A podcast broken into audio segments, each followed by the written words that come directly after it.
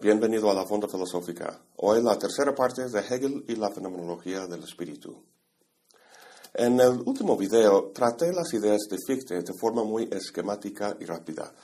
La verdad es un autor fascinante que merece mínimo dos o tres videos completos. En todo caso, quiero dejar claras las principales diferencias entre Kant y Fichte y también Schelling que vamos a tratar más adelante. A lo mejor hayas visto en un manual u otro libro sobre el idealismo alemán que Kant, Fichte, Schelling y Hegel sostienen un idealismo trascendental, subjetivo, objetivo y absoluto, respectivamente. Aunque la realidad es más compleja, estas etiquetas sirven más o menos para distinguir las ideas de los cuatro. Veamos estas diferencias en cuanto a la forma en que cada uno plantea la relación entre el sujeto y el objeto. Kant es dualista ontológicamente, pero idealista epistemológicamente. Es decir, la realidad consta, por un lado, de sujetos que se relacionan por el otro con objetos. El sujeto, que para Kant es individual, no conoce al objeto en sí mismo, el neúmeno, sino la representación que hace del mismo, que es el fenómeno. Por razones que vimos en el último video, Fichte elimina de su esquema el objeto en sentido kantiano como algo en sí mismo. Entonces, no es dualista, sino monista, es decir, la realidad es puro sujeto, un sujeto no individual, sino general. Este sujeto o yo no es una sustancia, sino pura actividad que se entiende como un esfuerzo infinito. Este esforzarse implica la superación, y la superación un obstáculo para ser superado. Así el yo postula un no yo, la naturaleza, para servir como ese obstáculo. Lo que se postula no es la naturaleza en su totalidad, sino una porción limitada de la misma, la cual se encuentra opuesta a un yo limitado o finito que el yo general también postula. La infinita lucha dialéctica entre estos dos lados da cuenta de la experiencia del mundo que tenemos, que no es más, sin embargo, que un instrumento para la autorrealización moral del yo absoluto. Y luego tenemos a Schelling. En el principio, Schelling seguía a Fichte, pero con el tiempo empezó a distanciarse de la fuerte énfasis que ponía en el lado del sujeto. Es por eso que la posición de Fichte se ha llamado idealismo subjetivo. Schelling estaba de acuerdo en que la naturaleza, el no yo de Fichte, podría derivarse de la actividad autopostulante del yo, pero también sostenía que de la misma manera esa actividad del yo podría derivarse de un principio que partiera del no yo, de la naturaleza. Su problema con Fichte es que la distinción sujeto-objeto se hace dentro de la subjetividad. Lo que sostiene es que la propia subjetividad, al igual que la objetividad, surge de algo mayor que los dos, lo que llama una identidad absoluta, que no es ni el uno ni el otro, sino los dos a la vez. No vamos a entrar en la cuestión de cómo deriva las particularidades de la experiencia humana a partir de esta identidad, pero lo que está claro es que no convenció a Hegel. Su famoso comentario en el prefacio de la fenomenología, que habla de la noche en que todos los gatos son pardos, hace referencia explícita a esta identidad absoluta de Schelling. Terminemos, sin embargo, con una ligera defensa de Schelling y del idealismo en general. Goethe hace una afirmación genial que retoma Schelling, que dice que la arquitectura es música congelada. La arquitectura es una metáfora para el lado material, el objeto, lo sólido y empírico. Lo etéreo y lo dinámico de la música connota lo mental o espiritual. Lo que la afirmación dice es que los dos lados son, en el fondo, equivalentes. Lo material no es más que lo espiritual solidificado. Charles Sanders Peirce, quien sostuvo una posición idealista, dice algo muy parecido al decir que la materia es mente débil. Es una idea que de hecho se encuentra expresada en la ecuación más famosa de todos los tiempos. E es igual a mc a la segunda potencia. Energía y masa son equivalentes en el sentido de que uno puede convertirse en el otro. Si tomas un objeto físico y lo amplías al nivel atómico, ves que la gran mayor parte de su volumen es espacio vacío y que los átomos que lo componen están hechos de partículas en movimiento energético. Se podría decir que este movimiento, que se ha vuelto sumamente habitual y regular en objetos físicos, y mucho más plástico y variable en el pensamiento humano, es el tema del idealismo alemán en general. Constituye un continuo, desde una piedra hasta el espíritu absoluto. La gran pregunta es, ¿qué lógica obedece ese movimiento o espíritu? De forma muy esquemática, hemos visto la respuesta de Fichte y Schelling. Ahora toca ver la de Hegel. Bueno, la edición de la fenomenología que vamos a usar es la del Fondo de Cultura Económica, traducida por Wenceslao Roses y revisada por Gustavo Leiva. Esta edición cuenta con una introducción a la obra, un glosario de términos y otros elementos que apoyan a la lectura. Otro libro que recomiendo para entender esta obra de Hegel es La unidad de la fenomenología del espíritu de Hegel, una interpretación sistemática de John Stewart. Pues sería razonable pasar primero al índice para ver qué nos espera, pero su estructura es algo complicada y preferiría revisarlo justo antes de pasar con el primer capítulo. De momento vamos a iniciar con el famoso prólogo. Es famoso en parte porque Hegel se esmera en que no se parezca a un prólogo, al menos a los tradicionales donde el autor habla de sus metas y resume sus resultados.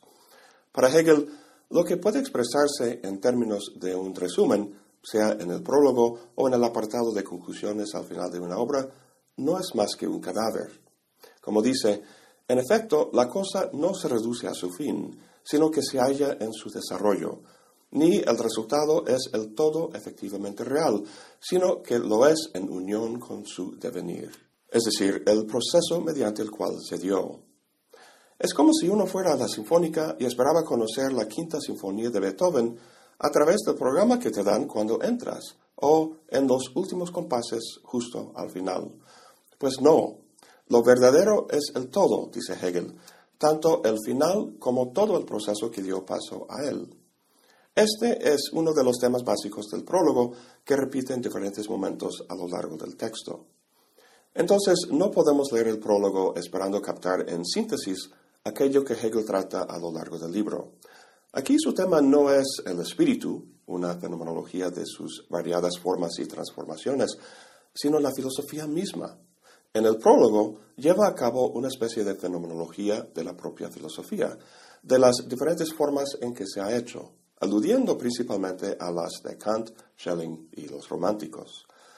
El interés general de Hegel, en tanto filósofo, es la verdad filosófica, una verdad cuya forma no puede ser otra que su presentación científica.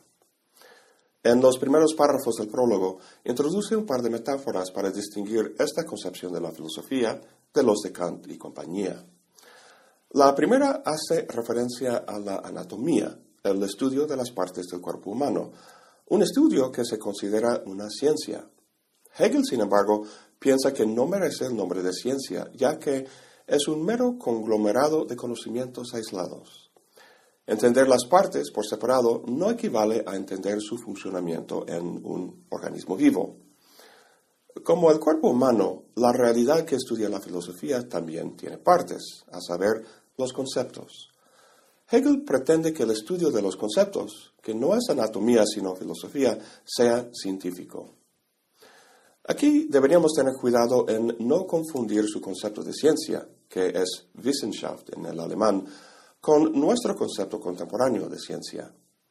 Ciencia, en el sentido hegeliano, es la comprensión racional y sistemática de la realidad en la que todas las partes, los conceptos, se relacionan entre sí no de forma mecánica, sino orgánica, es decir, de acuerdo con una lógica dinámica que expresa en la segunda de las metáforas que mencioné. En el segundo párrafo del prólogo dice que la filosofía tradicionalmente se fija en el binomio verdad-falsedad. Si un planteamiento es verdadero, eso significa que los demás tienen que ser falsos. Hegel rechaza esto. Dice que no se ha concebido la diversidad de los sistemas filosóficos como el desarrollo progresivo de la verdad. En el proceso del florecimiento, el capullo desaparece al aparecer la flor. ¿Es que éste refuta a aquel? No. Y al dar paso la flor a la fruta, ¿quiere decir que la flor haya sido una manifestación falsa de la planta? Obviamente no. Son todos momentos dialécticos de una unidad orgánica. Ahora bien, a lo largo del prólogo, Kant, por un lado, y Schelling y los románticos por el otro, son los blancos principales de su crítica. La virtud de Kant es que los detalles de la realidad se toman en cuenta, no se pierden. El defecto es que no son momentos de una totalidad, lo absoluto, sino las partes de un cuerpo muerto. Con Schelling es al revés. Él sí ve la importancia de ir más allá de Kant y postular lo absoluto. Sin embargo, es un absoluto vacío y místico en el que todo es idéntico a lo demás, como la noche, como Hegel famosamente dice, en la que todos los gatos son pardos. A continuación, en la página 15, encontramos la idea más importante del prólogo. Dice Hegel, todo depende de que lo verdadero no se aprenda y se exprese como sustancia, sino también y en la misma medida como sujeto.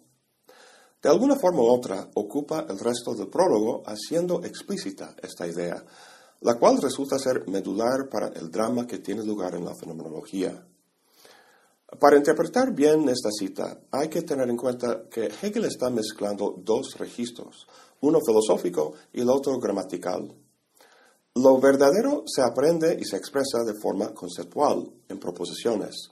Como dicen en la lógica, la proposición es el portador de verdad, es decir, la verdad es un tema que surge cuando se predican cualidades a un sujeto, como por ejemplo el perro es blanco. Y eso pues es la estructura básica de las proposiciones. Tienen la forma de sujeto y predicado. Entonces, ¿qué significa eso de la cita que habla de que lo verdadero se aprende como sustancia? Simplemente que el sujeto gramatical se toma como una sustancia, como una cosa fija e independiente a la que predicados pueden atribuirse o no. Lo que dice Hegel en la cita es que hay que aprender la verdad también como sujeto, pero no el sujeto gramatical, sino el filosófico, como cuando hablamos del sujeto cartesiano. El sujeto, en ese sentido, es algo que encierra el carácter dinámico de la subjetividad. El registro gramatical es sujeto predicado, el filosófico es sujeto objeto. El punto aquí es que nosotros como sujetos filosóficos, al conocer un objeto, deberíamos verlo no solo como sustancia, sino también como sujeto, como algo que encierra el dinamismo mental de la subjetividad. Si lográramos hacer eso, estaríamos usando la razón de forma especulativa. El hecho de que no lo hacemos se debe a la gran influencia que tuvo Kant. Para Kant, la razón maneja ideas de totalidad como Dios, el mundo y el yo, que van más allá del mundo fenoménico. Al pensar con esas ideas, el pensamiento cae en antinomias irresolubles. Por eso delimitó la cognición humana al trabajo del entendimiento y la aplicación de sus categorías a intuiciones. Hegel llama el proceder, el proceder del entendimiento reflexivo. Su dinámica es la siguiente. Lo que el sujeto filosófico conoce es el sujeto gramatical, o sea, el objeto en el mundo. Para conocerlo, pasa del sujeto a los predicados que se le atribuyen y luego de vuelta al sujeto para ya categorizarlo y etiquetarlo, tal como las partes del cuerpo que estudia la anatomía, repartidos mecánicamente en sus respectivos cajones. El entendimiento kantiano mantiene sujeto y objeto, el conocedor y lo conocido, estrictamente separados. Hegel no rechaza el poder analítico del entendimiento. De hecho, es imprescindible para el pensamiento, ya que su análisis resalta y pone a nuestro alcance los detalles y particularidades de la existencia. Si no fuera así, estaríamos perdidos en la noche mística en la que todos los gatos son pardos. Sin embargo, el entendimiento reflexivo se queda a medias. Lo que ha constituido es un agregado de objetos aislados, pero no por ello se suman a un mundo, de la misma manera que el mero análisis de muchas palabras no produce un lenguaje. Dice Hegel que lo verdadero no es la parte, sino la totalidad. Para llegar a ella, el entendimiento tiene que darse un paso más a lo que Hegel llama la razón especulativa. Especulativa no significa adivinando o algo así, sino que viene del latín spessere, que significa vislumbrar o ver hacia adentro. A diferencia de la proposición reflexiva, donde la relación entre sujeto y predicado es una relación entre términos fijos que no cambia la naturaleza de ninguno de los dos, la proposición especulativa de Hegel es dialéctica, en la que una transformación tiene lugar. La dinámica aquí es la siguiente. Para que el sujeto sea algo, no puede ser una mera sustancia inerte y pasiva. Tiene que pasar al predicado, lo cual, en vez de ser un mero accidente, como decían los medievales, resulta constituir el contenido del sujeto.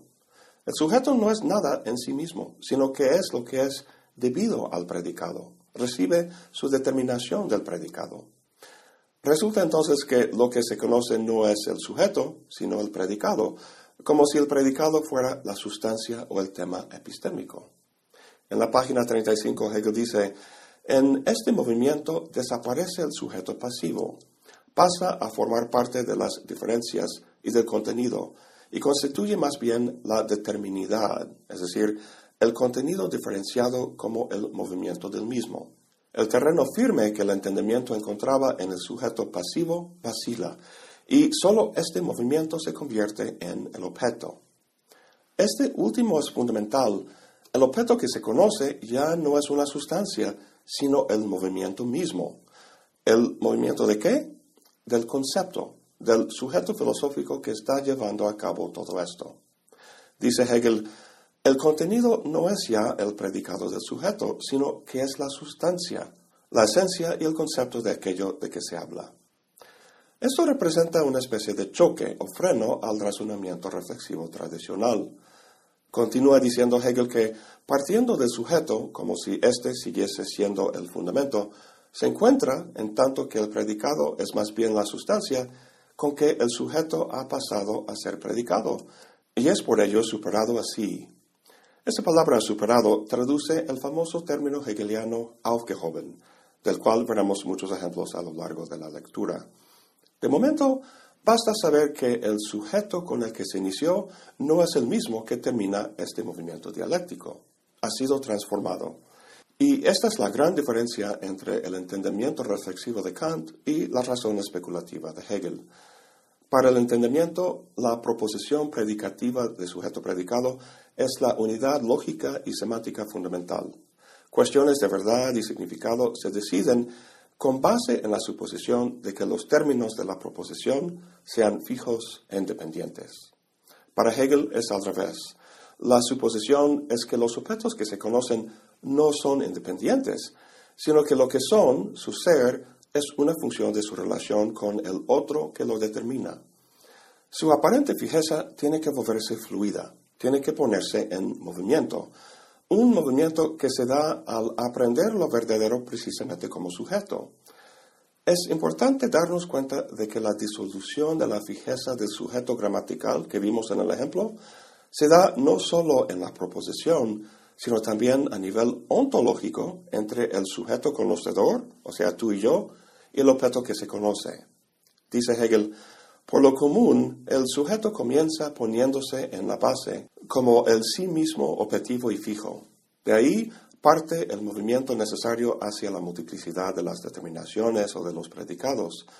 En este momento, aquel sujeto deja el puesto al yo mismo que sabe.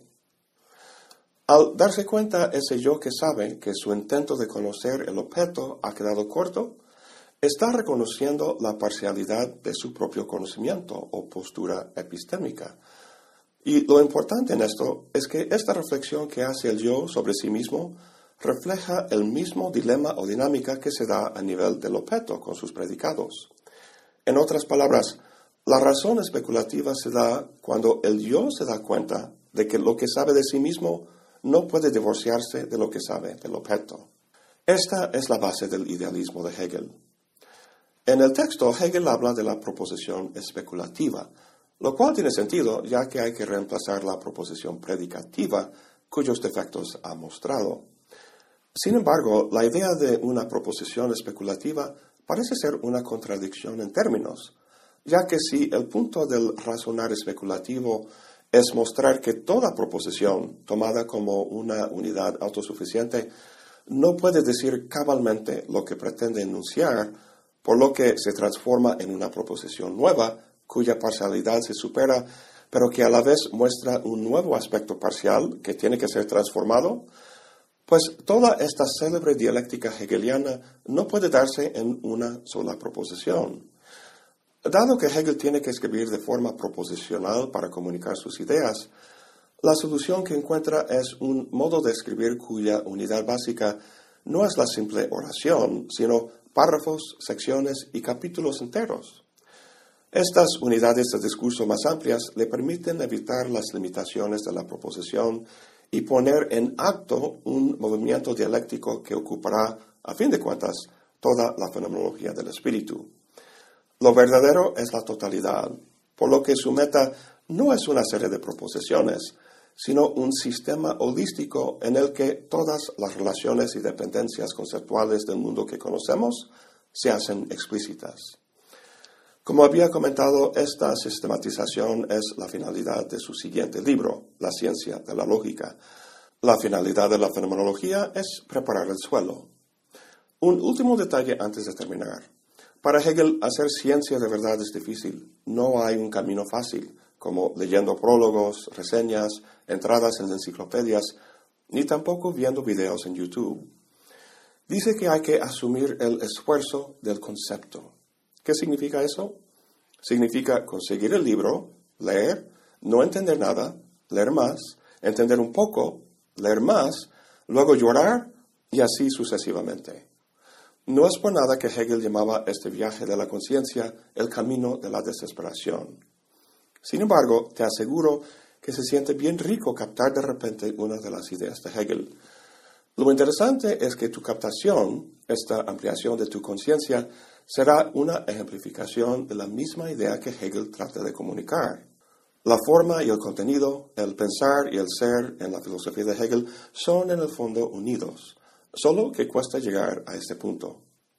Bueno, en el próximo video, una breve revisión de la introducción y luego al primer capítulo. Eso es todo por hoy. Gracias por acompañarme. Hasta la próxima y buen provecho.